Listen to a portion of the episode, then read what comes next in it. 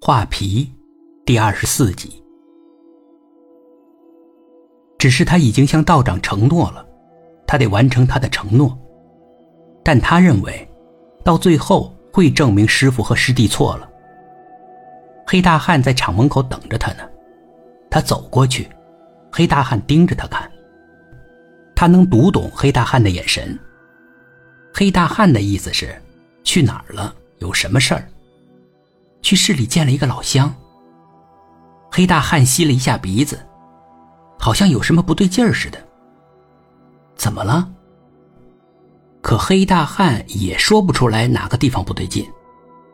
走吧，回家吧。小芳给黑大汉买了猪蹄。小芳基本不吃荤，但黑大汉特别喜欢吃肉，因此猪蹄只是给黑大汉买的。黑大汉喝了一瓶酒。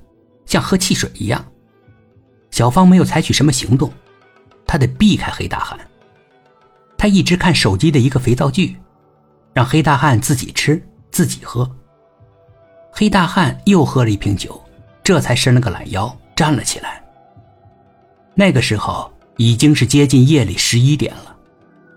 每天这个时候，黑大汉就会出去散散步。小芳也劝过他，别这么晚出去，不安全。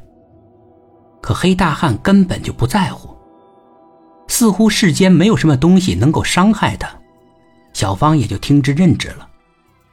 可黑大汉走后，小芳犯难了，怎么把粉末掺进酒里呢？黑大汉从来都是一口气喝完一瓶酒的，不会剩一点下次再喝。小芳只好用起子开了一瓶新酒，把粉末倒了进去。不过他留了个心眼儿。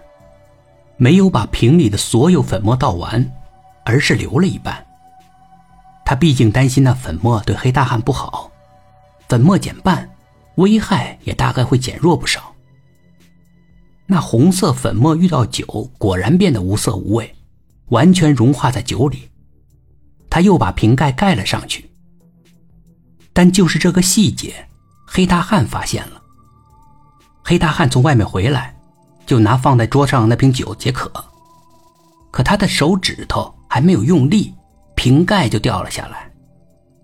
黑大汉瞧着瓶盖发呆，小芳只好解释。这一段的共同生活，小芳明白。别看黑大汉不爱说话，其实心细如发。他得解释，可能黑大汉就不会喝那瓶酒。你刚才出去以后。我闲着无聊，就打开了一瓶，想尝尝是什么滋味，只尝了一小口，就喝不下去了，实在是太难喝了。黑大汉瞧了瞧手中的瓶盖，小芳明白他的意思。黑大汉是问他，既然打开了，为什么还要盖上去呢？我是怕酒挥发，就用瓶盖盖上了。黑大汉满意了。端起酒瓶往嘴里灌，黑大汉只喝了一口，就发现酒不对劲。可是他已经喝下了三分之一了。他拿着酒瓶望着小芳：“怎么了？”他没有回答。突然，他全身僵硬了，直挺挺的从椅子上摔了下来。小芳吓坏了：“你怎么了？你你这是怎么了？”